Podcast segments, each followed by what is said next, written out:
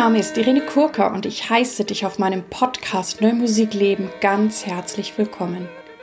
Ich habe klassischen Gesang studiert und singe sehr gern viel zeitgenössische Musik.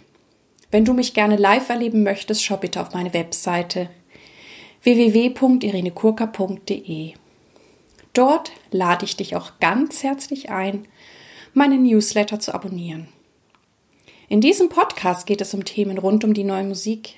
Ich teile mit dir Hintergründe, Insiderwissen und bringe dir die Menschen aus der neuen Musikwelt näher. Ich bin Kooperationspartnerin der NMZ. In der heutigen Podcast-Folge spreche ich mit der Flötistin Pia Marey Hauser. Wir sprechen über ihre Arbeit als Flötistin, wie sie Flötistin geworden ist, welche Bedeutung die neue Musik in ihrem Leben hat. Und ja, sie hat vor einigen Jahren eine ganz interessante Diplomarbeit geschrieben, die den Titel trägt Musik als Lebenshaltung. Ansätze zu einer Bestimmung der spezifisch musikalischen Persönlichkeit. In dieser Arbeit hat Pia fünf Eigenschaften herausgearbeitet, die wohl sehr spezifisch für uns MusikerInnen sind. Sei also neugierig, welche fünf Merkmale dies sind und überprüfe für dich, wie die sich für dich anfühlen. Nun also das Interview mit Pia Hauser. Hallo liebe Pia, liebe Pia Marei Hauser, ich heiße dich ganz herzlich in meinem Podcast willkommen. Ja, vielen Dank, liebe Irene. Ich freue mich sehr über die Einladung. Ich freue mich hier zu sein und ja, ich bin sehr gespannt auf das Gespräch mit dir. Als erstes möchte ich von dir wissen, wie bist du zur neuen Musik gekommen? Also so richtig zur neuen Musik gekommen bin ich gar nicht. Ich würde sagen, die neue Musik ist eher zu mir gekommen. So den ersten Kontakt mit der neuen Musik hatte ich mit 14, 15, 16, als meine damalige Lehrerin mich auf Jung musiziert vorbereitete und mir das Solostück von Isang Yun in die Hand drückte und ihre Altflöte. Und ich war komplett überfordert damit. Ich weiß nicht mehr, wie es gelaufen ist, aber ich weiß, dass dieses Stück mich irgendwie seitdem nicht losgelassen hat. Und dann habe ich ähm, während meines ersten Studiums in Münster war ich in Straßburg am, ähm, am Conservatoire und da habe ich einfach mal zu allem Ja gesagt. Da war ich im Ensemble Contemporain, habe da viel zeitgenössische Musik gespielt und ähm, dort hat auch der Flötist Mario Caroli gelehrt. Den habe ich dann mal angesprochen, weil ich irgendein Solo für meinen Abschluss brauchte. Ich wusste damals überhaupt nicht, dass er so ein großer Name ist in der Szene. Aber ja, der hat mir dann was empfohlen. Das habe ich gespielt. Dann habe ich in Essen die Masteraufnahmeprüfung gemacht.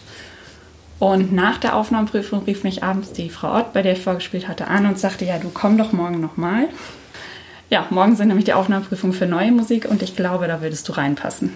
Und dann habe ich das halt gemacht, bin genommen worden und habe dann zwei Jahre neue Musik studiert und bin da einfach so reingewachsen, weil ich einfach immer ja zu allem Ja gesagt habe, dabei war und das war schön. Ja, das ist ja schön, dass das alles so auf dich zukommt. Was macht für dich gute neue Musik aus? Also gute neue Musik ist, wenn ich ja, wenn ich das Gefühl habe, da ist auch was drin. Der Komponist oder die Komponistin möchte was ausdrücken, hat eine Message, die ich dann auch mindestens als Interpret verstehen kann, die im besten Fall auch beim Publikum ankommt. Es gibt natürlich auch einige KomponistInnen, die ja, die mehr die Philosophie haben, die Musik steht für sich. Das finde ich auch richtig und wichtig, aber mir persönlich ist ein Anliegen, dass das eben auch ja auch zum Publikum sich transportiert, dass ich merke, ähm, da steckt eine Idee drin, da steckt eine Persönlichkeit drin, die der Komponist, die Komponistin zeigen möchte. Und das ist mir eben auch als Interpretin ganz wichtig, dass ich da reinkomme, dass ich verstehe, mit wem arbeite ich da, was will der denn eigentlich? Denn erst dann, dann kann ich es auch wirklich zu meinem machen, merke ich. Genau, also du hast ja auch schon mit vielen Komponisten und Komponistinnen gearbeitet. Was schätzt du dann besonders in der Zusammenarbeit mit ihnen? Also mich begeistert immer, wenn ich so eine Leidenschaft feststelle, wenn da jemand ist, der sagt, das ist mein Stück und dafür stehe ich und dafür lebe ich und mir ist das ganz wichtig, dass es jetzt gut auf die Bühne kommt dann schätze ich, wenn es, ja, wenn so eine Offenheit auch ist für den Interpreten, die Interpretin, also wenn ich das nicht einfach nur vorgelegt bekomme und dann die Dienstleisterin an der Flöte bin, sondern wir auch gemeinsam schauen, was kann man damit machen, wie kann man diese Klänge wirklich zum Leben bringen. Also wenn jemand einfach ja, an der Botschaft des Stückes interessiert ist und sagt, da steht jetzt vielleicht dieser Ton, aber wenn du jetzt beim Spielen merkst, vielleicht machen wir was anderes, dann können wir es auch nochmal ändern. Also ich finde dieses Zusammenwachsen an dem Stück ganz spannend und mich persönlich reizt dann auch immer zu merken, was sind so die Unterschiede, wie erlebe ich diese Person im Kontakt und wie erlebe ich auch die Musik, weil das ist ja oft einfach sehr eng verbunden. Mhm. Und wenn wir jetzt auch nochmal so über die, die Flöte sprechen, wie, wie findest du es so, die Rolle der Flöte in der zeitgenössischen Musik? Hast du das Gefühl, die Stücke, die du spielst, die sind auch passend für die Flöte oder gäbe es etwas, was du Komponistinnen sagen möchtest, ähm, wie man vielleicht noch, noch besser für die Flöte schreiben kann? Mm, also erstmal würde ich mir wünschen, dass noch mehr geschrieben wird. Ich ja. beneide da manchmal ähm, die Pianisten oder auch die Klarinettisten, dass es da einfach so viel ähm, oh. ja, Repertoire gibt. Ähm, Gerade so bei Kammermusiksachen, da finde ich, dass einfach noch mehr Flöte reinkommt. Ich habe schon sehr viele, sehr, sehr tolle und auch ja, für mich musikalisch sehr reiche Solostücke gespielt und da finde ich, gibt es viel und da würde ich mir natürlich auch noch viel mehr wünschen. Ähm, ich finde es gut, dass die Flöte immer mehr rauskommt aus diesem, es ist einfach nur schön, was ja so die Rolle in der ähm, konventionellen, sage ich mal, klassischen Musik ist, dass die Flöte halt toll klingt, der Vogel ist etc. Sondern dass die Komponisten heute wirklich auch ja, die Grenzen aufbrechen und sagen, die kann auch mal schlecht klingen und hässlich und so weiter. Ähm, ja, also da noch mehr an die Grenzen gehen und ja auch sehen, dass in der Flöte so, ja, so wirklich viel drin steckt. Mhm. Naja, und was einfach auch ein großer Vorteil ist und was ich in meinem Programm auch sehr gerne mag, ist, dass die Flöte ähm, oder man als Flötist so flexibel ist. Also ich bin halt nicht wie jetzt Pianisten oder Cellisten an meinen Platz gebunden, sondern ich kann auch rumlaufen, ich kann auch einfach viel Performance reinbringen und ja, das ist auch ein persönliches Steckenpferd, was ich ja, wo ich mich über Flötenstücke mit Performance sehr freuen würde. Das ist doch ganz wunderbar ähm, ja, auf eine gewisse Art. Ich meine, wir fühlen uns ja alle in der neuen Musik ganz wohl und wir so untereinander und miteinander und finden das super spannend. Aber ich wünsche mir immer, dass wir auch irgendwie rauskommen aus dieser Bubble, dass auch andere Menschen wahrnehmen, was da eigentlich für Schätze sind. Ähm, gibt natürlich auch Vorurteile gegenüber der neuen Musik. Was, was glaubst du oder wie nimmst du das wahr und was können wir tun, dass auch andere Menschen neugierig werden für das, was wir tun? Also ich, ich habe ein relativ gemischten Freundeskreis. Da sind natürlich sehr viele MusikerInnen dabei und sehr viele Leute, die auch neue Musik machen. Und da, ja, da merke ich auch manchmal, es ist wie so eine kleine Parallelgesellschaft, in der man sich wohlfühlt und sich versteht. Und bei vielen Konzerten sind auch die gleichen Leute, die die, die Musik verstehen und sich angesprochen fühlen. Aber ich bin eben auch sehr dankbar, dass ich eben auch mit MusikerInnen zu tun habe, die nicht in der neuen Musik sind oder eben überhaupt nichts mit Musik am Hut haben. Und das sind mir eigentlich immer ja auch so die wichtigsten Rückmeldungen. Also ich habe eine sehr ehrliche Freundin, die auch mal sagt, ja, das war aber jetzt nichts, oder? Und dann kann ich diese Haltung zwar nicht teilen, aber das sagt mir, dass das eben nur für die Spezialisten ankam. Also ich finde sehr wichtig, dass wir, es gibt häufig in der neuen Musik so dieses Gefühl von, wir machen hier was Elitäres und das empfinde ich halt nicht so. Ich finde, die neue Musik ist nicht elitär, die ist nicht besser oder anders, sondern es ist einfach eben die heutige Musik. Ich meine, früher war Bach eben die neue mhm. Musik und das wurde ähm, eben auch geschätzt oder das schätzen wir heute sehr und dementsprechend möchte ich, dass wir die Musik eben auch vermitteln, sodass alle das verstehen. Die müssen das nicht alle schön finden, aber ich finde, wir müssen uns die Mühe geben, auch den Zuhörenden die Musik so zu verpacken, zu präsentieren, dass da wenigstens Verständnis ist. Also ich würde mir wünschen, dass die Leute sagen, entweder es hat mich berührt oder es hat mich erschreckt, es hat mich neugierig oder nachdenklich gemacht, also dass irgendwas ankommt und dass eben durch die Art, wie die Musik selber ist natürlich, aber auch die Präsentation, die Moderation, das Drumherum, dass wir einen guten Kontext aufbauen, das finde ich einfach sehr, sehr wichtig, dass wir es nicht für sich stehen lassen und sagen, wer es nicht versteht, der, den brauche ich nicht, weil im Grunde wäre es schön, wenn alle irgendwie damit was anfangen können. Genau, und du lehrst ja auch recht viel, an, auch vor allem an der Musikhochschule in Münster, glaube ich. Mhm. Ähm, ja, was lehrst du da genau und wie erlebst du deine eigene Lehrtätigkeit? Also ja, die Musikhochschule Münster ist so ein bisschen wie mein, mein Heimathafen. Also da habe ich ja auch mein Diplom studiert, bevor ich dann den Master in Essen gemacht habe. Und ich bin da schon recht früh mit der Lehre gestartet. Erst als Studentin noch mit Tutorien und dann später mit einem Lehrauftrag und jetzt seit 2018 unterrichte ich da Musikpädagogik, also Musik lernen und lehren. Und ja, ich finde diese Arbeit einfach total befriedigend. Die bringt mir ganz viel. Ich fühle mich da sehr, sehr wohl, auch mit den Studierenden. Und ähm, ja, merke auch so Synergieeffekte zwischen der Lehre und anderen Dingen, die ich mache. Also wenn ich mit meinen Studierenden eben über das Musikunterrichten, aber auch das Üben spreche, also die Veranstaltungen, die ich gebe, die sind für sowohl die künstlerischen Studierenden als auch die pädagogischen Studierenden. Und da geht es eben auch viel um, warum bin ich hier, Motivation, wie kann ich besser werden, warum mache ich Musik, was hält mich dabei. Und das sind einfach ja Fragen, die, die nicht nur für Studierende wichtig sind, sondern die ich mir dann auch jedes Mal stelle, wenn ich mit meinen Studierenden eine ähm, musikalische Biografie angucke, wie seid ihr hierher gekommen, frage ich mich das jedes Mal auch und habe auch jedes Mal die Chance zu überdenken, warum mache ich das und mich dann wieder zu bestätigen. Und ja, im Kontakt eben mit den Leuten, die jetzt ganz am Anfang ihrer musikalischen Karriere stehen, ähm, bekomme ich auch einfach ganz viel Neues mit. Also was treibt die jetzt gerade mhm. um? Was sind deren Themen? Was sind vielleicht neue Methoden, von denen ich auch noch nichts gehört habe? Und das, ja, das finde ich sehr beflügelnd, mhm. dass wir da auch einfach so in einem, in einem Austausch sind. Ja, es ist auch schön, dass ähm, dass jetzt auch, wie du sagst, solche Fragen Einklang finden oder gefunden haben und ähm, man sich mehr damit beschäftigt, weil ich, ich glaube, ne, auch, also in allen Berufen, aber auch als Musiker, es geht ja um unser gesamtes Dasein. Und ähm, also ich kann nur sagen, dass in meinem Studium solche Fragen noch nicht gestellt wurden. Ich habe mir die dann irgendwann selber im Leben stellen dürfen und ich glaube, irgendwann kommt man an so einen Punkt, dass man da also entweder hat man es schon gemacht, dass man sich diese Fragen stellen muss und oder spätestens äh, ne, haben sich vielleicht manche diese Fragen gestellt, als die Pandemie gekommen ist, wo man dann auch merkte, warum übe ich jetzt eigentlich noch und ähm, ist es wirklich die Musik oder was ist das eigentlich? Und eigentlich glaube ich, ist das, ist das so eine Basis. Deswegen ist das natürlich großartig, dass du das jetzt schon den ganz Jungen mitgeben darfst.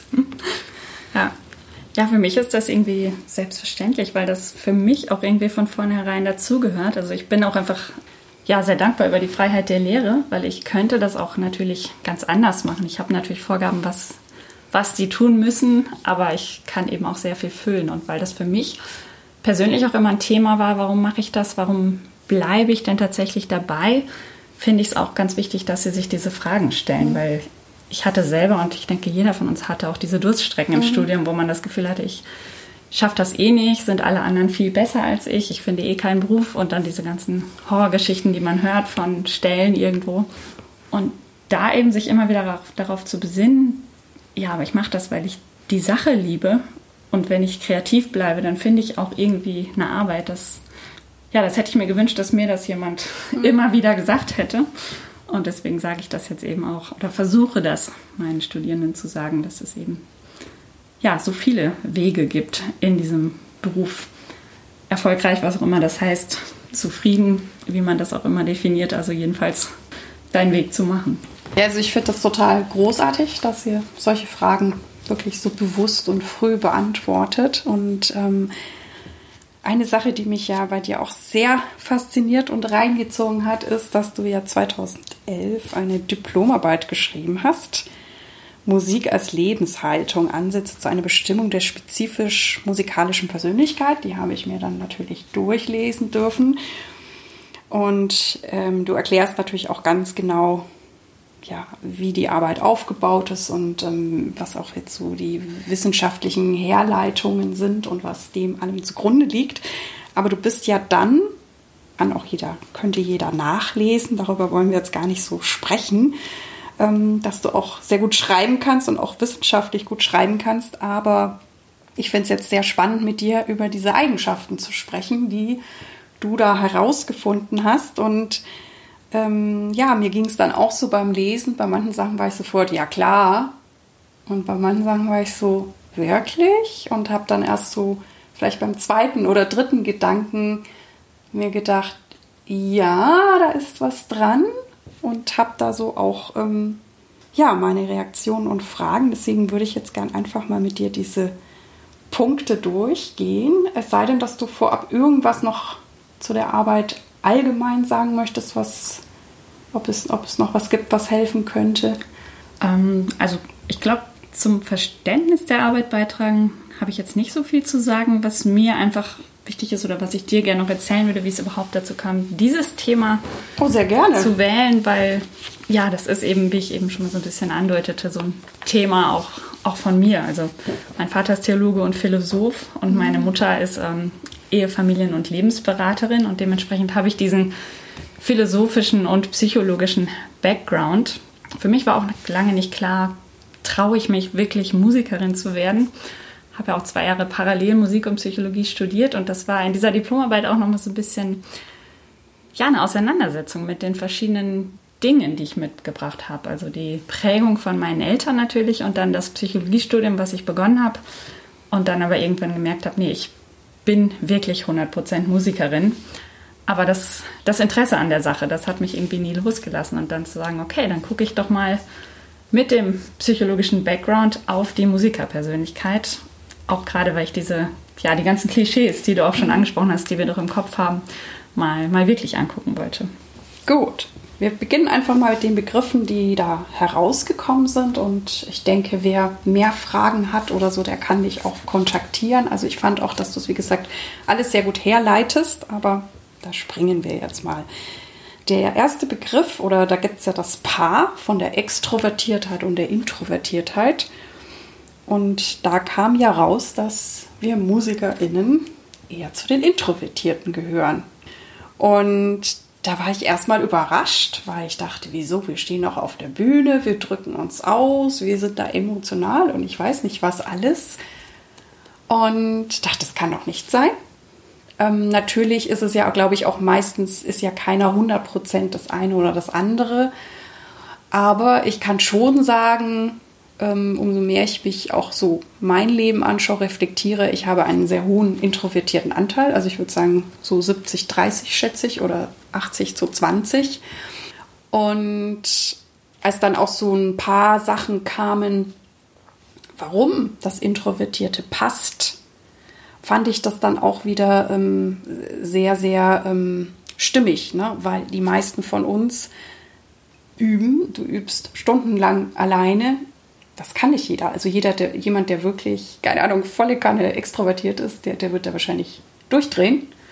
Und ähm, also fand ich, wie gesagt, erstmal so überraschend und habe da so viel in mich hineingefühlt und dann dachte ich, ja, wahrscheinlich ist da doch was Wahres dran. Aber du kannst da wahrscheinlich noch viel mehr mhm. sagen oder ein paar Feinheiten nennen. Ja, genau. Also mir ging es auch erstmal so, weil das Bild, das man von Musikern hat, ist ja so Bühnenmensch, Rampensau, ja blöd gesagt. Und dieses, ja, das war für mich auch am Anfang des Studiums schwierig, dieses, ich bin auch eher oder sehr deutlich introvertiert und dann zu sagen, ich bin eben nicht die, die schreit, ich bin immer vorne. Kann ich dann diesen Beruf überhaupt machen? Aber ich habe es auch bei mir oft festgestellt, dieses, ich bin im Privatleben so, aber sobald ich auf der Bühne bin und anfange zu spielen, dann kriege ich natürlich diese Präsenz und dann bin ich auch nicht mehr introvertiert, dann spiele ich einfach aus der Musik raus. Und ja, genau, das kam eben bei meinen Forschungen auch raus. Ich habe mich, ähm, ja, also ich habe mich auf das Buch ähm, The Musical Temperament von Anthony Kemp bezogen. Der hat über Jahre, Jahrzehnte hinweg einfach Studien mit Musikern verschiedener Richtungen durchgeführt, also mit ähm, musizierenden Jugendlichen, mit Musikstudenten und mit Profimusikern und hat einfach diese Tendenz identifiziert, identifiziert und interessanterweise gesagt, dass es bei Jugendlichen noch gar nicht so stark ausgeprägt ist und je weiter wir in diesen Beruf kommen, desto introvertierter werden wir. Das kann daran liegen, dass nur diejenigen, die introvertiert sind, passen und diesen Beruf weiterführen. Aber eben, wie du auch sagtest, dieses stundenlang alleine üben, dafür muss man schon gemacht sein. Und das muss man A aushalten, aber B auch mögen. Also wenn ich sage, ich hasse es, sechs Stunden mit mir alleine in einem Raum zu sein, dann entscheide ich mich nicht, Musiker zu werden. Und ja, er hat diesen Begriff des Bold Introvert, also der ähm, mutige, charakterstarke, introvertierte, geprägte sagt, ich kann mich zurückziehen, weil ich die Charakterstärke habe, weil ich einen inneren Reichtum habe, aus dem ich schöpfen kann, der dann aber in dem Moment, wo ich auf die Bühne geht, eben nach außen kann. Und das finde ich einfach ein wirklich sehr schönes Bild, wie man auch in sich so beide Anteile vereinen kann. Zu sagen, ich bin zwar vielleicht introvertiert, aber ich kann mich auch zeigen. Mit meinem Instrument, nicht nackt ohne sozusagen. Mhm. Und das ja, das fand ich irgendwie sehr spannend zu lesen, weil das, glaube ich, auch für viele MusikerInnen interessant ist, mal, mal sich selber so ein bisschen besser zu verstehen mit diesem Begriff. Also ich kann das auch sehr gut verstehen. Ich habe da ja auch schon mal in der Folge, ist ein bisschen anderer Randbereich mit der Hochsensibilität auch drüber gesprochen, dass ich tatsächlich auch lange Zeit dachte, boah, ich bin nicht so extravertiert. Also nicht auf der Bühne, ja, aber nicht im, im Alltag oder ich muss jetzt auch nicht immer nach jedem Konzert da irgendwie groß Party machen oder so. Und dann dachte ich lange Zeit immer, ich bin keine echte Künstlerin. Weil ich immer dachte, nee, da muss man, muss doch immer Künstlerin sein und so. Und dann durch auch sowas wie Hochsensibilität oder des Wissens über Introvertiertheit zu merken, nee, ich muss gar nichts, es ist okay, ich bin auf der Bühne on und wie ich sonst lebe, ähm, muss auch niemandem was angehen. Und wenn ich mhm. da Rückzug brauche, um ja, meine Akkus aufzuladen oder vielleicht auch diese Kreativität wiederkommen zu lassen, ist das in Ordnung. Und da haben mir dann solche Schubladen, die es ja dann irgendwo sind, auch, auch sehr geholfen, da ähm, mich frei zu machen. Mhm, ja. ja, das ist ja auch irgendwie so eine, so eine Erlaubnis, so seinen eigenen Charakter zu leben und sich nicht immer wieder in Frage zu stellen, passe ich dann doch nicht für diesen Beruf. Mhm. Also das, genau, wie du sagst, es sind zwar Schubladen, es passt natürlich nicht auf jeden, aber wenn man merkt, das passt, dann, dann ist es irgendwie erleichternd. Und ähm, bei der Introvertiertheit, da waren ja, glaube ich, auch noch so kleine Unterteilungen, sowas wie Selbstgenügsamkeit, dass man etwas vielleicht ernster ist und ein bisschen besorgter, vielleicht auch eher schüchtern. Und ähm, da habe ich mich dann natürlich auch gefragt, ja, wo kommt dann der Ausdruck her, wenn ich jetzt vielleicht nicht so extrovertiert bin? Aber ich glaube, es ist, du hast das schon sehr schön gesagt, es ist dann vielleicht auch wirklich dieser innere Reichtum, den ich dann kultiviert habe und scheinbar kann ich den dann auch auf Knopfdruck ähm, abrufen. Also ich, ich habe auch das Gefühl, dass mein Ausdruck eher von innen kommt. Ich kann jetzt, da müsste sich jetzt ein Extrovertierter mal bei uns zu Wort melden, ob der sagt, ich kriege die äh, Inspiration tatsächlich woanders her, das weiß ich nicht. Wäre mhm. auch spannend. Und natürlich, ähm, na, wir stehen ja dann in der Öffentlichkeit, wir ziehen die Blicke auf uns oder wir müssen, so wie wir es ja gerade auch machen, irgendwelche Interviews geben oder so. Also da stellen wir uns dem Ganzen ja, obwohl das ja, uns vielleicht auf eine gewisse Art nicht entspricht. Ja, irgendwo schon, klar. Ähm, interessant ist, dass diese Schüchternheit als ein Aspekt der Introvertiertheit gar nicht so typisch ist für Musiker. Das ist so in dem gängigen psychologischen Konzept gehört das dazu. Aber unter Musikern ist eben dieses nach innen gucken eher. Und da gibt es einen ganz schönen Begriff, der heißt in via oder living inwards. Also wirklich, ich beziehe mich auf mich selber und trage dann das nach außen. Und das, ich glaube, das hilft einem auch, dass man wirklich sagt, ich kann immer auch wieder bei mir ankommen, selbst wenn da vielleicht eine Situation ist, die jetzt erstmal für mich schwierig ist, eben wo ich mich etwas stelle, was mich eigentlich fast überfordert oder so. Mhm. Aber das tun wir ja immer wieder als Musiker. Also sei es, dass genau. wir ein, auch ein schweres Stück vielleicht einstudieren, gibt es ja immer wieder Situationen oder man arbeitet ja, also ich arbeite immer wieder auch mit neuen Menschen zusammen. Also es ist ja ein permanentes sich aufeinander einstellen. Ich fand auch den Begriff der Selbstgenügsamkeit ähm, sehr interessant, wo ähm, es ja dann hieß, ähm, dass der auch steigt, umso mehr ich dann schon erreicht habe. Und das, glaube ich, ist ja dann auch wie so ein positiver Kreislauf, ne? dass mich das dann bestärkt.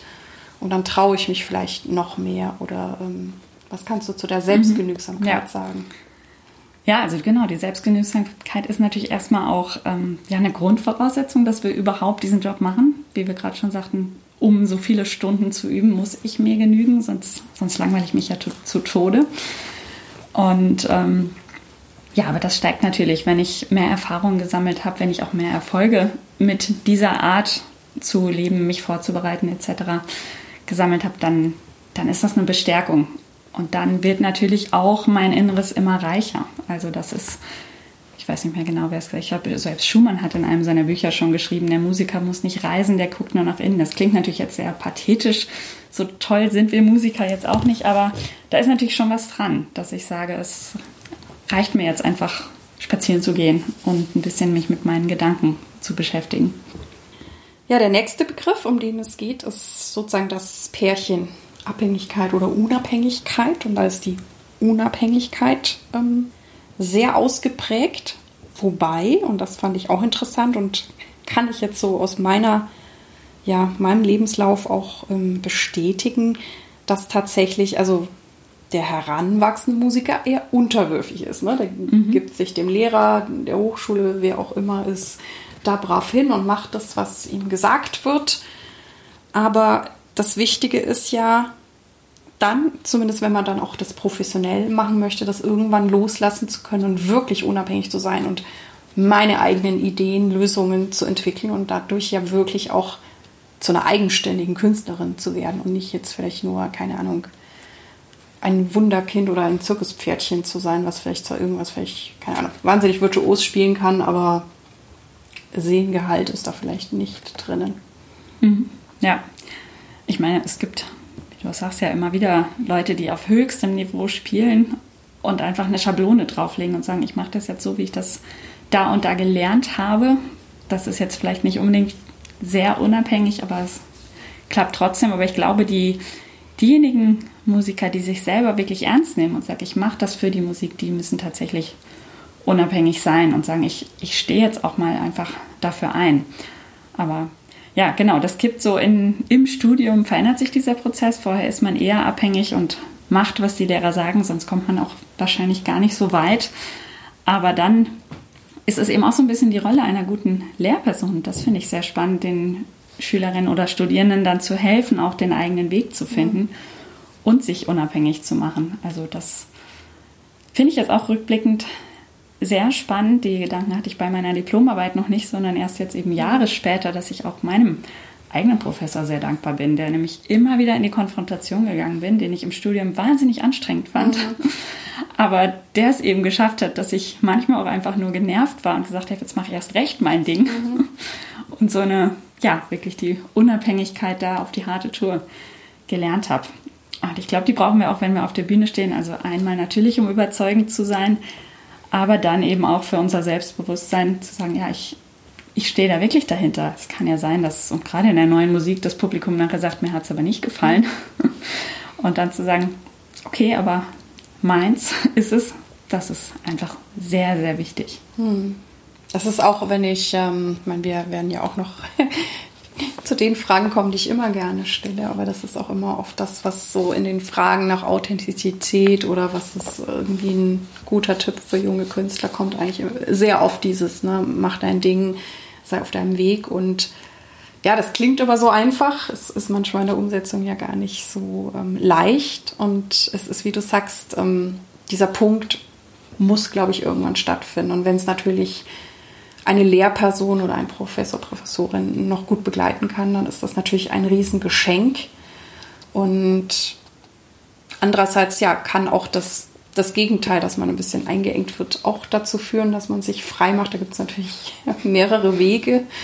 Und ähm, ich kann mich erinnern, meine, meine Lehrer, meine Professorin in den USA, die mich schon auch sehr gut betreut hat und auch viel mit mir gearbeitet hat. Und es gab dann, ich glaube, es war dann mein Senior Recital, also in dem letzten Jahr dort im Bachelor. Und ich hatte einen Zyklus von äh, François Poulenc. Und das war für mich erstmal ziemlich schwer, vor allem auch, weil Französisch meine schwächste Sprache war. Und immer wenn ich Unterricht hatte, hat sie mit mir alles andere geübt, nur nicht diesen Poulenc. Und ich dachte, das kann doch nicht wahr sein. Und ich bin dann irgendwie schon fast schier verzweifelt und habe aber natürlich diesen Pullenk dann besonders viel geübt, weil ich mir dachte, du musst den erzählen, das steht auf dem Programm. Und dann war es tatsächlich so, also es war ein gelungenes Konzert, dass dieser Poulenc das Beste von dem ganzen Programm war. Und ich habe aber hinterher, habe ich schon, habe ich gesagt, ich bin, bin stinksauer, ich weiß nicht, was sie da mit mir gemacht hat. Und dann hat sie gesagt, ich kann jetzt nicht sagen, ob es Bequemlichkeit oder wirklich ein pädagogischer Ansatz war. Aber sie hat dann gemeint, nee, das habe ich absichtlich gemacht. Okay. Also egal wie das Ergebnis hat sie bestätigt im Nachhinein. Ja, also genau. Dann gibt es einen schönen Begriff, der ist, glaube ich, wahrscheinlich der, der allen am logischsten und am stimmigsten erscheint, ist der der Empfindsamkeit, dass wir eben auch intuitiv nach innen orientiert sind, dass wir natürlich diese, diesen Einfallsreichtum haben und dieses, dieses Wahrnehmen, was wir natürlich erstmal wahrnehmen, um was auszudrücken oder äh, im Ausdrücken wahrnehmen, wie auch immer. Also das, glaube ich, ist so wahrscheinlich der Klassiker, das Label, was man uns sofort geben würde. Oder was gab es da noch für interessante Erkenntnisse bei der Empfindsamkeit? Ja, genau. Also das war erstmal, ist der Klischeefaktor schlechthin. Natürlich, wie du sagst, das hat mich auch am wenigsten jetzt überrascht bei meiner Forschung. Das hört man natürlich als Musiker auch am liebsten. Es ist leichter damit umzugehen als eben sowas wie mit der Introversion. Ähm, was ich da noch einen ganz spannenden Aspekt fand, dass wohl zunächst die Studien sich auf tatsächlich das ähm, Empfindsame wirklich der ähm, Hörschwelle kon ähm, konzentriert haben. Also sagen, Musiker hören eben tendenziell auch schneller und reichhaltiger die Töne, aber eben allein solche Beispiele wie Beethoven, die zeigen, das kann es eben nicht sein. Mhm. Ähm, was da aber auch noch mit reinkommt, nicht nur die Hörschwelle, sondern generell so das Erregungslevel bei ähm, introvertierten Menschen und dann darüber hinaus eben bei empfindsamen Menschen ist etwas geringer. Also wir sind schneller erregt, schneller aufgeregt und empfinden dann eben auch mehr. Mhm. Und das fand ich nochmal ein sehr spannender Aspekt, eben dass es auch wirklich rein auf der Ebene des Nervensystems da so eine Empfindsamkeit geht. Du hast ja gerade auch die Hochsensitivität mhm. angesprochen, geht ja in eine ähnliche Richtung, ist ja auch übers Nervensystem. Und ja, das war für mich der, der interessanteste Aspekt der Empfindsamkeit, weil eben die anderen so auf der Hand liegen. Klar, wenn ich mehr fühle, wenn ich mir mehr, mehrere Gefühle bewusst bin, dann kann ich die natürlich auch auf eine andere Art und Weise transportieren und echt auch transportieren. Ja, das ist ein schöner ähm, Unteraspekt, den du da noch erwähnst oder Aspekt von dem Ganzen, ne? dass ähm, ja, wir dadurch auch so eine, so eine große Differenzierung zur Verfügung haben. Und wie mhm. du sagst, auch alles, was wir fühlen, wahrnehmen können, können wir auch wieder einsetzen in ja, was auch immer wir da auf der Bühne dann performen. Mhm. Ähm, was ich auch noch spannend fand, da war, glaube ich, auch so ein Aspekt von Fühlen versus Logik.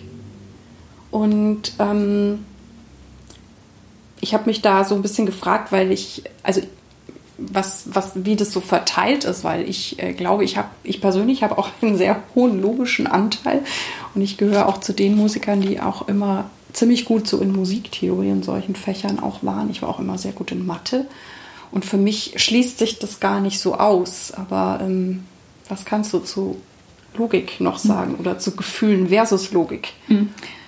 Ja, also es sind halt zwei ähm, Konzepte, wie man versucht, die Menschen zu beschreiben, so die Fühler und die Denker.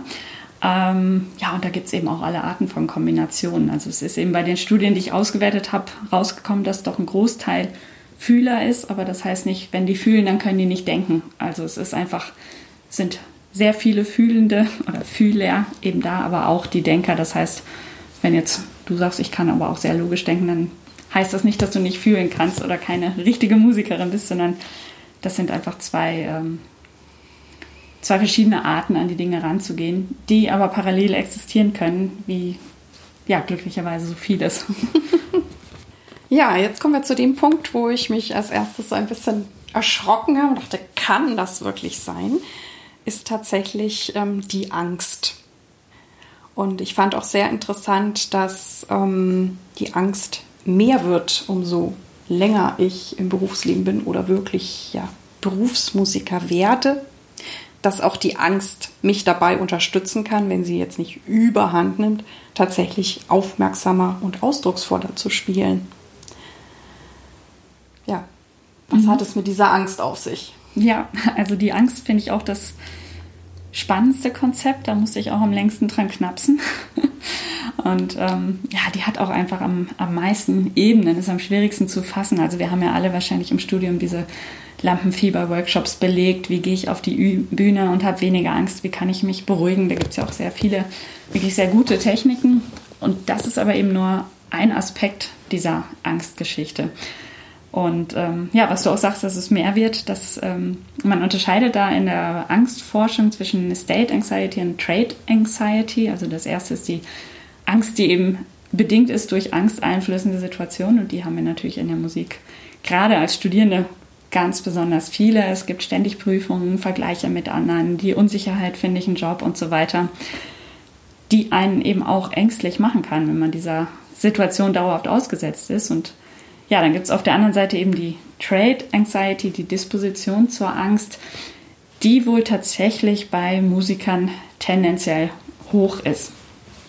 da aber eben an die anderen Aspekte der ähm, Erziehung und so weiter sich nicht ausschließen lassen, kann man nicht sagen, das ist immer so. Auch da kann es so ein Dropout geben, dass weniger Ängstliche gar nicht Musiker werden, etc. Aber das finde ich jetzt auch gar nicht so spannend, eben, sondern der Aspekt, was kann ich da für mich rausholen? Und eben diese Korrelation, dass je subjektiv gefährlicher die Situation ist und je mehr Angst ich habe, dass das mein Spiel auch verbessert, das finde ich sehr, sehr spannend. Und ja, das hat eben auch wieder mit diesem Erregungslevel zu tun. Wenn mich etwas erregt, dann werde ich natürlich auch aufmerksamer, dann konzentriere ich mich auf die Sache, dann werde ich empfindsamer und nehme dann auch einfach im Spiel mehr wahr. Ich bin aufmerksamer mit meinen Partnern, ich nehme leichteste Schwingungen des Publikums wahr und transportiere dann einfach noch mehr. Mhm. Und dementsprechend ist das auch verknüpft einfach mit meinem eigenen musikalischen Level.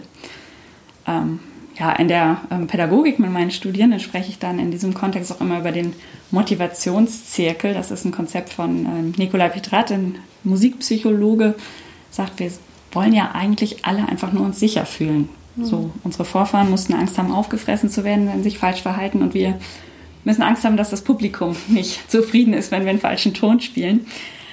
Aber dieses immer sichere Level ist halt auch auf die Dauer langweilig. Mhm. Das heißt, wir sind dann auch neugierig, wagen uns an das Neues, wagen uns an schwerere Stücke, heftigere Programme und müssen uns dann aber anstrengen, um auch auf diesem Level mhm. wieder sicher zu sein. Und das eben ist dieser Zirkel, der uns dann immer weiter nach oben bringt, immer weiter nach vorne und wo man sagt, ja, eigentlich kann ich dankbar sein für meine Angst, mhm. weil die mir eben die Chance gibt, wirklich immer zu wachsen. Ja, es ist so eine Art auch intrinsische Motivation, die wir ja ganz stark haben und auch dieses, ähm, man muss natürlich so das richtige Maß finden. Ne? Du sagst, ne, wir vergleichen uns, wir wollen besser sein, wir sind wahrscheinlich auch sehr getrieben von diesem, ne, ich bin irgendwie nicht gut genug und dann ähm, gibt man aber Gas und wird dann richtig großartig und ich meine, selbst bei ganz, ganz großen Leuten weiß man ja zum Teil, dass die jetzt, äh, also ich glaube, Maria Callas hatte jetzt auch nicht das allergrößte Selbstbewusstsein und ist für mich eine der, der großartigsten Sängerinnen gewesen. Aber die hat natürlich auch immer weiter und die hat so ähm, für mich auf so vielen Leveln so genial gesungen. Ähm, was ich auch immer wieder feststelle, ist, ähm, dass das ja bei uns dann auch so zusammenkommt. Also ne, dieses, diese Identifikation, dieser Selbstwert und wenn dann auch so eine Kritik, woher auch immer kommt, ob vom Lehrer, vom Publikum, aus der Zeitung. Also in der Anfangszeit hat mich das äh, wirklich, äh, hat es mir den Boden unter den Füßen weggezogen. Also das habe ich wirklich lernen müssen und dann auch lernen dürfen, auch als Sängerin, ne, Sängerin, ich hier, mein ganzer Körper, alles Irene, ähm, zu sagen, okay, da mag jemand etwas nicht oder vielleicht hat auch etwas nicht so gut geklappt, aber es geht um diesen Teil der Sängerin. Deswegen bin ich ja trotzdem als Irene vollkommen in Ordnung. Und da habe ich dann eher so gelernt, mich so ein bisschen vielleicht aus so einer Überidentifikation auch rauszugehen und sagen, ja, okay, zu der Sängerin hat die Person XY eine Meinung, aber es gibt auch noch Irene. Und das hat mir dann oft geholfen, auch mit so Sachen, die keiner von uns gerne hört, mhm. egal ob sie wahr sind oder nicht, ähm, umzugehen. Ähm, ja, es ist halt alles so, hängt bei uns alles so zusammen. Ne? Der, durch, wenn was gut läuft, dann fühlen wir uns besser und sind wieder beschwingt, aber wenn mal was äh, nicht gut läuft oder eben irgendeine Kritik kommt, dann lag ich da manchmal echt erstmal ein paar Tage quasi wie auf dem Boden, bis ich wieder aufstehen konnte. Mhm. Ja, ja, kann ich sehr gut nachvollziehen. Also ist bei mir ähnlich. Einfach weil dieses Trennen zwischen mir als ich und der Flötistin, das geht eigentlich nicht. Ich glaube, das hängt auch damit zusammen, dass wir ja, seit wir Kinder sind, Musik machen und auch auftreten und das war unser Hobby, unsere Passion und jetzt ist es unser Beruf und irgendwie geht das so in alle Bereiche rein. Und so, wenn ich mir vorstelle, ich wäre jetzt nicht mehr Musikerin, dann ja, ich muss dann echt mal so ein bisschen überlegen, wenn ich die Musik jetzt komplett weglasse, was, wer, wie bin ich denn eigentlich? Und das ist eben auch ein ganz typisches Merkmal von Musikern, kam auch bei dieser ähm, Forschung raus, dass wir ja eigentlich zuallererst Musiker sind mhm. Und dann auch noch was anderes. Aber mhm. dann ist natürlich so eine Kritik an unserem Spiel wahnsinnig niederschmetternd. Genau, wir nehmen das Scheitern halt total persönlich. Mhm. Und ähm, das, was du vorhin auch so schön erklärt hast, ne, mit diesen Erregungszuständen und der Angst. Ich habe vor vielen Jahren mal ähm, ein Barockprogramm gesungen mit ja, sehr renommierten Leuten und es gab dann, wie das oft ja so ist, auch nur eine Generalprobe. Und für mich waren die Sachen recht, recht schwer. Ich bin da, glaube ich, auch noch eingesprungen. Und dann gab es ein Stück, da habe ich mich dann in der Generalprobe, habe ich irgendwo einmal falsch eingesetzt. Und ich hätte mir gewünscht, dass dieser Dirigent, aber der war sehr lebendig und sehr im Moment und es war ein ganz tolles Barockensemble mit historischen Instrumenten, dass er das dann nochmal wiederholt hätte, dass ich die Chance habe, es einmal richtig zu machen. Und dann hat er mich angeguckt, sagt, heute Abend kannst du das, da hast du jetzt noch viel mehr Adrenalin oder irgendwas hat er noch gesagt. Und ich habe es an dem Abend alles super hingekriegt, aber ich war wirklich so, wie so fast wie so ein Adrenalin-Junkie. Mhm. Ich fand es sehr lebendig, fand es auch irgendwie interessant, wie er mich gefordert hat, aber ich müsste das jetzt nicht bei jedem Konzert haben. Also das war schon sehr, sehr auf Adrenalin ausgelegt, diese Veranstaltung. Ja, ja das stimmt. Und ähm, ja, wenn man dann noch ein bisschen zurückguckt, ist ja, dass, dass, dass, ähm, dass in deiner Arbeit dann auch stand, dass ähm, ja, Akademiker, Schriftsteller, Künstler, auch tatsächlich Priester fand ich interessant, oft dann irgendwie aus einem dominanteren Elternhaus kommen und das schon so gewohnt sind, diese, sich auch diese Selbstzweifel zu stellen. Und wie du sagst, natürlich sind Selbstzweifel in dem Moment, wo ich sie mir stelle, meistens sehr unangenehm, aber sie können halt echt auch so ein Motor sein. Ne? Mm. Ja, genau. Wenn ich da einfach drauf gehe und sage, okay, ich versuche jetzt eben aus den Zweifeln das Beste zu machen, ich gehe nach vorne, dann, ja, dann bringt uns das eben auch wirklich nach vorne. Und was ich sehr interessant finde, ich habe da jetzt auch die letzten Tage, als ich wusste, ich komme heute zu dir, nochmal drüber nachgedacht, so was sind denn eigentlich so meine besten Konzerte gewesen. Und das waren tatsächlich nicht die, wo ich super entspannt war. Also die waren dann schön und dann habe ich auch wahrgenommen, dass das Publikum sich freut und ich habe auch gut gespielt, aber so diese Konzerte, wo ich danach so diesen Flow hatte, so dieses Wow, das waren die, wo ich vorher wirklich nervös war. Mhm. Ich weiß nicht, ob das Publikum die als besser wahrgenommen hat als die anderen, aber so das eigene Gefühl, eben ich habe es geschafft, ist natürlich viel größer, wenn vorher die, mhm. ja, auch die Angst groß war. Genau, und dann gibt es noch den fünften Punkt, den haben wir so ganz leicht schon gestriffen. Da habe ich auch so ein bisschen geguckt. Ähm, das ist der Begriff der Androgynie, dass ähm, ja, das irgendwie bei uns sehr gemischt ist oder es uns eigentlich egal ist, welches Geschlecht wir haben. Dass wir uns, ne, haben wir ja schon gesagt, uns wirklich eher als Musiker, Musikerin definieren und irgendwo, weiß ich nicht, drei Etagen weiter hinter, ja, ich bin eine Frau. ähm, fand ich sehr interessant und gleichzeitig natürlich auch, dass dieses Phänomen auch immer wieder ähm, vorkommt, fasziniert. Also gibt ja auch Künstler, die das ausleben in irgendeiner Form oder dass es gerade, ich meine, ich als Sängerin, dass es Hosenrollen gibt, dass es so eine Rolle wie Leonore gibt, die zwar eine Frau ist, aber sich als Mann verkleidet, um da ihren Gatten zu retten. Also es ist schon irgendwie doch faszinierend, dass das irgendwie bei uns so mit dabei ist, die Androgynie. Was mhm. möchtest du dazu ja. sagen?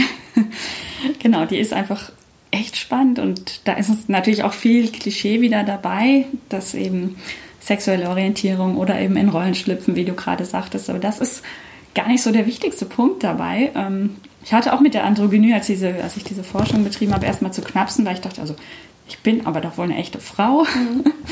aber das ähm, musikalische Konzept von oder nicht das musikalische, das psychologische allgemein, sagt eigentlich, es gibt vier Ausprägungen. Es gibt männlich, also man ist dann stark männlich, es gibt weiblich und dann gibt es auch indifferent, also dass weder das männliche noch das weibliche besonders stark ausgeprägt ist und zwar unabhängig vom Geschlecht, das ich habe. Und dann eben Androgynie, das heißt, ich bin sowohl stark weiblich als auch stark männlich und das konnte ich dann wiederum ganz gut annehmen. Und das, denke ich, geht den meisten so, eben zu sagen, okay, ich bin zwar das Geschlecht, als das ich geboren werde oder als das ich mich definiere, aber ich kann eben auch die Anteile des anderen haben. Und ja, das ist eben bei dieser Musikerforschung von Camp, auf die ich mich ja bezogen habe, auch stark rausgekommen. Eben, wir brauchen ja auch beides. Wir müssen ja typisch weiblich, empfindsam und weich und so weiter spielen können, aber auch eben typisch männlich, Durchsetzungskraft haben etc. Das ja, das finde ich dann eigentlich recht schön zu hören, mhm. dass Musiker tendenziell androgyn sind, weil das hilft uns ja eben auch in allen Bereichen flexibel zu sein mhm. und auf viele Situationen reagieren zu können. Ja, ich glaube, es ist ein, eigentlich ein großes Geschenk wahrscheinlich für jeden mhm. Menschen, wenn er mit beiden Anteilen irgendwie im Reinen ist oder die, die, die leben kann oder da keine, ich sage jetzt, Überbetonung ist. Und ja, absolut. dass das dann bei uns ja entweder schon vorgegeben ist oder wir es durch unser Musikerleben ja fördern, weil wir halt beides brauchen. Das finde ich jetzt eigentlich auch wieder sehr schön. Mhm. Ja, also das war jetzt die schöne Diplomarbeit. Also wer da noch mehr wissen möchte, kann dich natürlich irgendwie kontaktieren. Wir werden genau. ähm, Links zu deiner Webseite in die Shownotes packen. Jetzt kommen wir nochmal zurück zu Pia. Wir haben ja schon so einiges mitbekommen. Ne? Du bist Flötistin, du spielst solistisch, du hast auch ein Ensemble, du spielst, hast ja auch ein großes musikalisches Spektrum, also sehr viel neue Musik, zeitgenössische Musik, aber geht auch Klassik und anderes. Du lehrst. Und da bin ich ja immer so neugierig, wie, wie machen Leute das? Wie kriegst du das alles unter einen Hut? Gibt es eine Form von Zeitmanagement? Was kannst du da uns mitteilen oder gar empfehlen? Also das frage ich mich manchmal selber, wenn ich mir so überlege, was ich alles mache. Ähm, ich glaube, das Glück, das ich habe, ist, dass es ja so Phasen gibt. Also es gibt so die drei, vier Monate im Jahr, wo irgendwie 20 Konzerte auf einmal sind. Und dann gibt es die Phase, wo ganz viel Lehre ist, weil meine Studierenden Prüfungen haben etc. Also es ist glücklicherweise nie alles komplett auf einmal. Das hilft. Ich glaube, ich bin schon recht strukturiert, aber ich habe jetzt keinen so richtigen Rhythmus, dass ich sage, ich stehe jeden Morgen um 6 Uhr auf und gehe dann erstmal eine Runde joggen, sondern ich weiß einfach, ich kann ziemlich lange, auch über ein paar Tage bis zum Anschlag üben, äh, arbeiten, von morgens bis abends. Und dann brauche ich aber auch mal einfach einen Tag, wo ich gar nichts mache. Also diese Auszeiten, die finde ich ganz wichtig. Ähm, was mir ganz viel bringt, ist eben, dass ich dieses Patchwork habe und dass ich eigentlich auch trotz dieser Phasen, wo das eine oder andere überwiegt, eigentlich alles immer habe. Also auch an einem Tag, wo ich viele Seminare gebe, versuche ich trotzdem noch ein bisschen zu üben. Und auch dann, wenn ich ganz viel geübt habe, habe ich vielleicht trotzdem noch eine Schülerin zwischendurch. Also ich versuche die ganzen verschiedenen Anteile auch immer so ein bisschen dabei zu haben. Ich, es tut mir nicht so gut, wenn ich nur mit einer Sache dabei bin, sondern ich brauche für meinen Kopf das eine entspannt dann auch irgendwie das andere. Und ich habe eine ziemlich strikte Bewegungsroutine. Also ich wohne in der Nähe von so einem Park und da bin ich auch wirklich dreimal am Tag und laufe da eine Runde um den kleinen See. Mhm. Und das tut mir gut, einfach den Kopf frei zu machen. Ich gehe auch viel joggen, mache Yoga. Also einfach, dass ich weiß, heilige Auszeit von der Arbeit, dann, ja, dann geht das eigentlich. Wofür bist du derzeit dankbar? Tatsächlich gerade für eine ganze Menge. Also ich bin, ähm, ich bin dankbar, dass ich hier sein darf und dieses Interview mit dir führen darf. Da habe ich mich sehr gefreut. Ich bin dankbar, wie das letzte Jahr, der zweite Pandemiejahr gelaufen ist, weil ich 2020, wie ich das Gefühl hatte, oh Gott, das endet nie und wenn es endet, dann ist irgendwie alles zerstört und dabei war das letzte Jahr wirklich beruflich und privat einfach sehr schön und es hat vieles funktioniert und ja, ich bin einfach aktuell dankbar für fast alles, dass es genau so läuft, wie es läuft und hoffe, dass es auch so weitergeht. Wer oder was hat dich am meisten geprägt oder inspiriert? Das ist wirklich eine ganz schwere Frage. Die hatte ich ja schon so ein bisschen erwartet, wo ich deine anderen Podcasts kenne. Ähm, ich glaube, ganz besonders geprägt hat mich tatsächlich dieser Professor, von dem ich vorhin sprach, Konrad Hünteler, bei dem ich in Münster mein Diplom studiert habe, der einfach so eine sehr ja, beeindruckende Persönlichkeit war. Ob er pädagogisch besonders gut war, weiß ich nicht, aber einfach in diesem sich aufreiben, den eigenen Weg finden, hat er mich sehr weitergebracht. Natürlich auch alle anderen Leute, bei denen ich studiert habe, also Gunhild Ott und die anderen.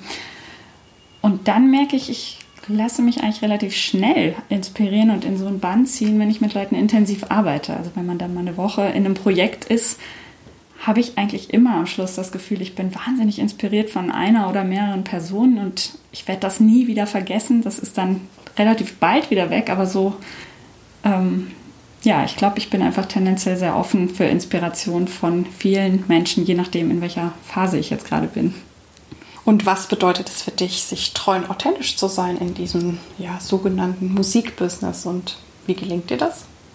Ich glaube, ich habe auch Glück durch das eben schon angesprochene Patchwork, dass ich nicht so richtig in die Gefahr komme, mich mit jemandem zu vergleichen.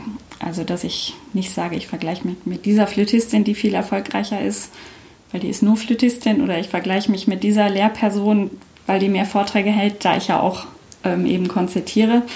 Also eben nicht vergleichen, finde ich ganz, ganz wichtig. Ja, und immer auch drauf hören, was, was braucht jetzt irgendwie mehr. Und ja, ganz wichtig ist auch immer wieder einfach zu, also mein Schwerpunkt ist natürlich die, die Musikerin, die Flötistin, da auch immer wieder anzudocken und zu sagen, okay, ich nehme mir jetzt auch mal eine Zeit, wo ich drei Stunden einfach nur spiele, worauf ich jetzt Lust habe, um mich mit diesem Instrument zu verknüpfen, dass ich nicht komplett absorbiert werde in irgendwelchen Stücken, die mir von außen gegeben werden, die mir zwar alle wahrscheinlich Spaß machen, aber ja, immer mal wieder einfach nur beim reinen Klang meiner Flöte anzukommen. Das, das hilft mir, authentisch zu sein. Hm.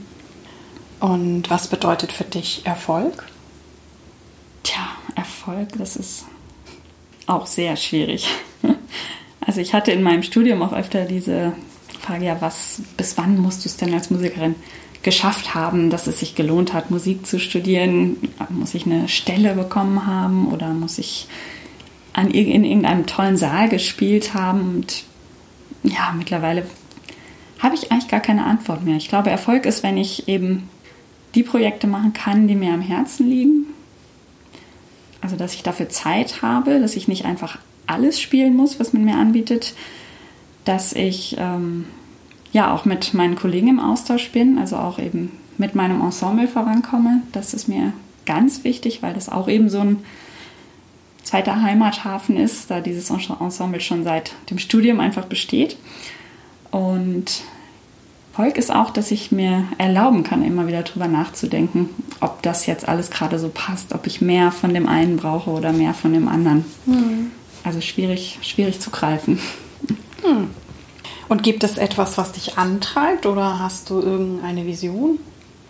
Nee, tatsächlich habe ich, lebe ich, glaube ich, ziemlich so vor mich hin. Also ich habe jetzt keinen Plan, dann und dann möchte ich da und da stehen, aber es gibt einfach viele Projekte, auf die ich Lust habe. Also ich möchte einfach, es gibt gewisse Projekte mit dem Ensemble, die ich noch verwirklichen möchte. Ich habe schon lange den Wunsch, ein Soloprogramm mir auf den Leib schneidern zu lassen und das aufzuführen. Es sind so so Kleinigkeiten hier und da, die mich dann immer antreiben.